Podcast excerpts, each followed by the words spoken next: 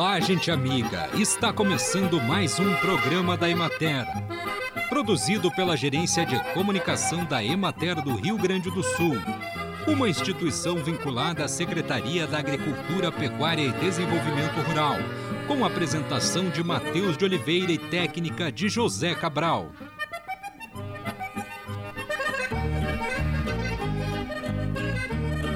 A beterraba é uma hortaliça saborosa e muito versátil, cujo potencial ainda é pouco explorado no Brasil.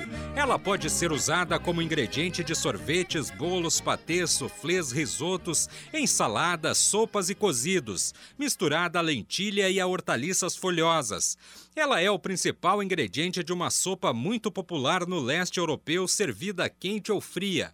A sil de salat é uma salada de arenque com beterraba muito apreciada nos países escandinavos. Preferencialmente cozinhe ou asse as raízes com casca para preservar a cor, o sabor e os nutrientes. Descasque e tempere as raízes ainda quentes para facilitar a absorção dos temperos. As folhas de beterraba são consumidas cruas em saladas quando colhidas bem jovens. As folhas mais velhas que acompanham as raízes são refogadas ou cozidas como se prepara a couve. Nessa forma, são consumidas como acompanhamento ou usadas como ingredientes em omeletes, bolinhos, molhos para macarrão e recheios de lasanhas e de tortas salgadas.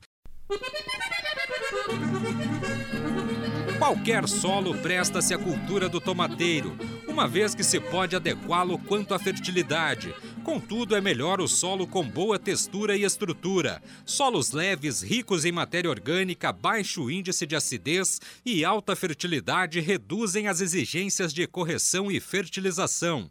Definida a área, retiram-se amostras do solo para análise, que permitirá conhecer as suas condições químicas e estabelecer as necessidades de aplicação de calcário, matéria orgânica e fertilizantes.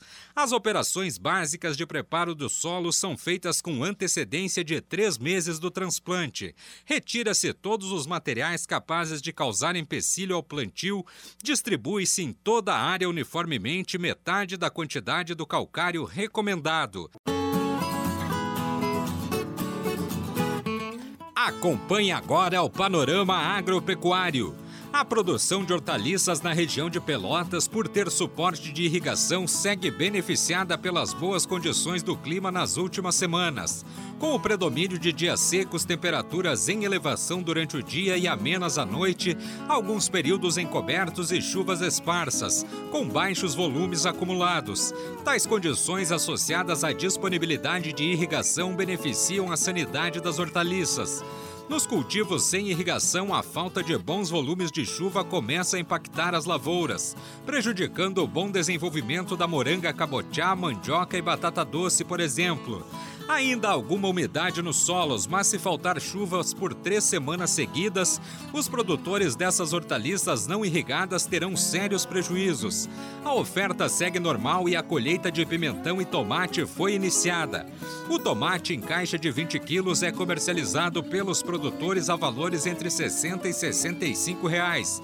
Pimentão entre 55 e 65 a caixa de 10 quilos.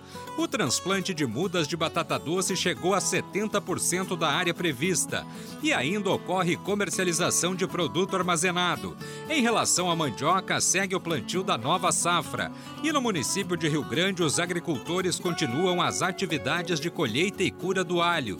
Na regional da Emater de Erechim, choveu 5 milímetros na semana passada e as olerícolas mantêm bom desenvolvimento, exceto as cultivadas a céu aberto, que apresentam sintomas de déficit hídrico, e inicia na região a colheita do tomate.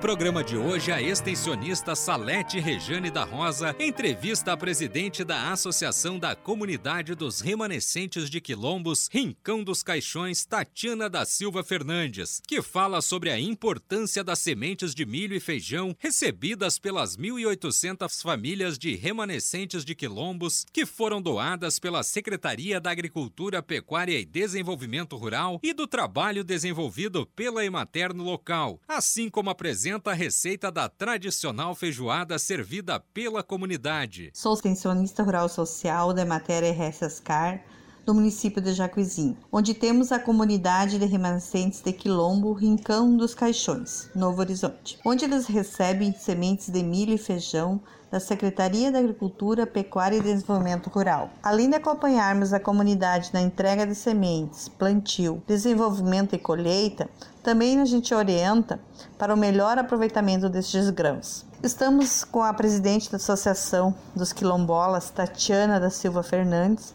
que falará sobre este trabalho. Bom, esse milho que a gente recebe da Secretaria da Agricultura do Estado, a gente usa para alimentação uh, dos animais, o feijão para alimentar as famílias, o excedente para vender para melhorar a qualidade de vida, a adquirir uma renda extra para as famílias. A Emater, juntamente com a comunidade, faz oficinas para o aproveitamento do feijão. Aprendemos a fazer o pão, a panqueca, a nega maluca de feijão, o pudim, o bolinho, o brigadeiro, todos à base de feijão. Também a comunidade faz uma integração na comunidade, que é a feijoada tradicional que a gente acontece todo ano, pra, para a integração da, da comunidade para melhorar a, a infraestrutura do salão. A gente arrecada aí dinheiro para poder fazer essa melhoria e também para valorizar mais a nossa cultura.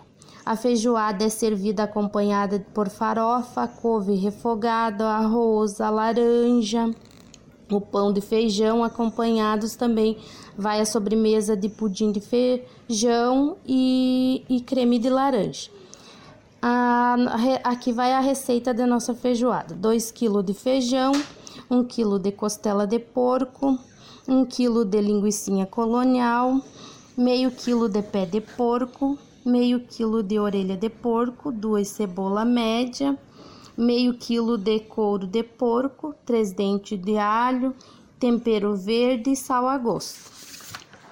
O modo de preparo: cozinhar a feijoada, fritar as carnes, a cebola, o alho, a linguiça. Quando estiver o feijão cozido, junta as carnes.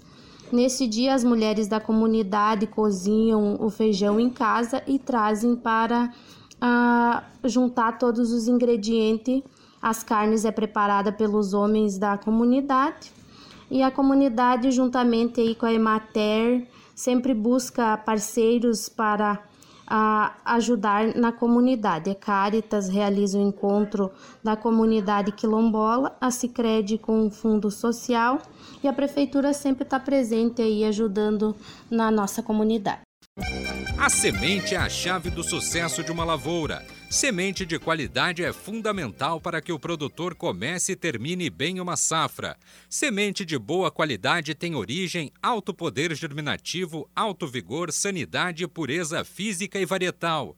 Para a Embrapa, estas características são indispensáveis para a obtenção de lavouras compostas por plantas de alto desempenho, aumentando o potencial de produtividade.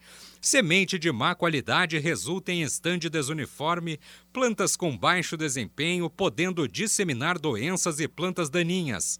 O bom estabelecimento da lavoura depende também da boa plantabilidade, ou seja, da utilização de semeadoras de alta precisão, bem reguladas e operando dentro dos padrões de velocidade recomendados pelos fabricantes. Isso resultará na obtenção da população ideal de plantas bem distribuídas no talhão, sem falhas e sem aglomerados de plantas.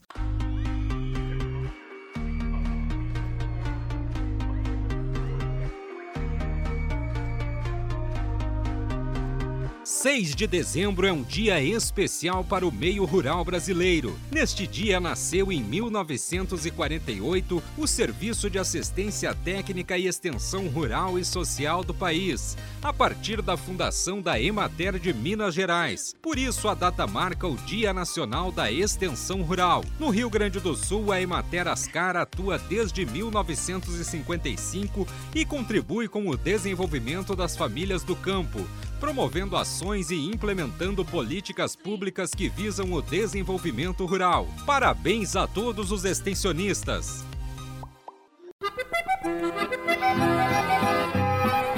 E assim encerramos mais um programa da Emater. Um bom dia a todos vocês e até amanhã neste mesmo horário.